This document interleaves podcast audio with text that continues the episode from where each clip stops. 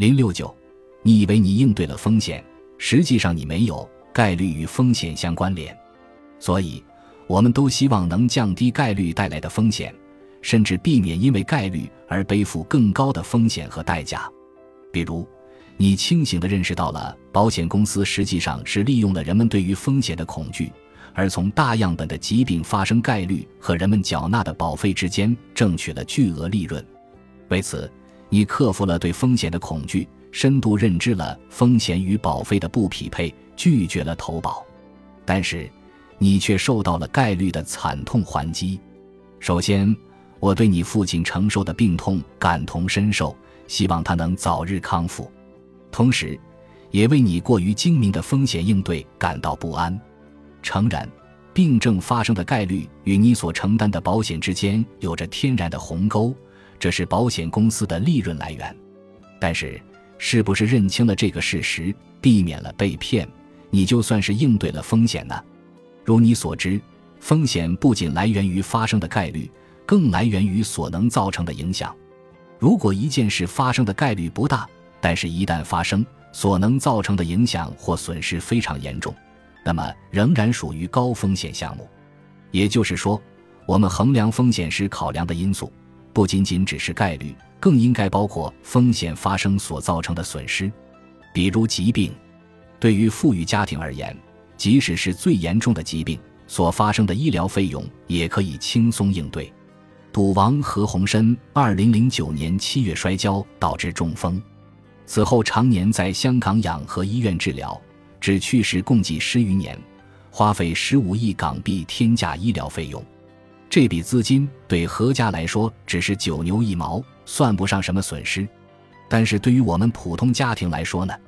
你爸爸患病，哪怕已经报销了一部分，剩下二十来万就已经对家庭造成了巨大影响。持续下去又会有多大影响呢？是啊，你只计算到了概率，而没有计算事件发生所能导致的影响，所以你对风险的评估失去了意义。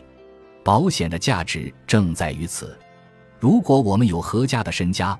购买保险自然只是为保险公司慷慨解囊，但是由于这件事情一旦发生，会让我们无力承受，哪怕需要付出一些代价。正如你所谓被保险公司割韭菜，我们也应该坦然接受。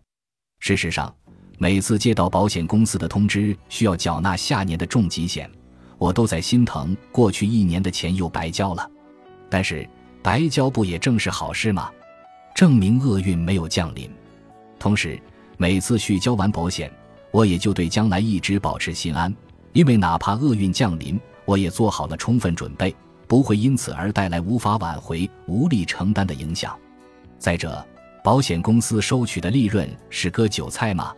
正如我们所说，高收益来自承担的高风险，保险公司替我们承担了厄运发生的影响，等于是我们将厄运发生的风险转移给了保险公司。保险公司因为替我们承担风险而收取一定的利润，不也是应该的吗？更何况，保险公司的利润来自大样本集合下对风险波动性的熨平。我们既然无法用大样本来抵消自身的风险，又为什么不能让保险公司通过熨平风险来获益呢？所以，对于我们无法承担的风险，通过保险的形式进行转移，即使付出一定的代价，也是值得的。甚至不仅仅是父母，对于你自己都更有必要。虽然你觉得自己还年轻，生病的概率远低于父母，但是随着父母年迈，而你现在已经成为家里的顶梁柱，万一你生病或者发生意外，是不是不管治疗费用，还是无法继续工作赚取生活所需，所造成的影响都比父母生病还要严重呢？最后，作为朋友，还是想关心一下你的个人生活。尽管你挺逃避这个事情，不过你不是也跟我抱怨了一下生活上一直单身无所依靠吗？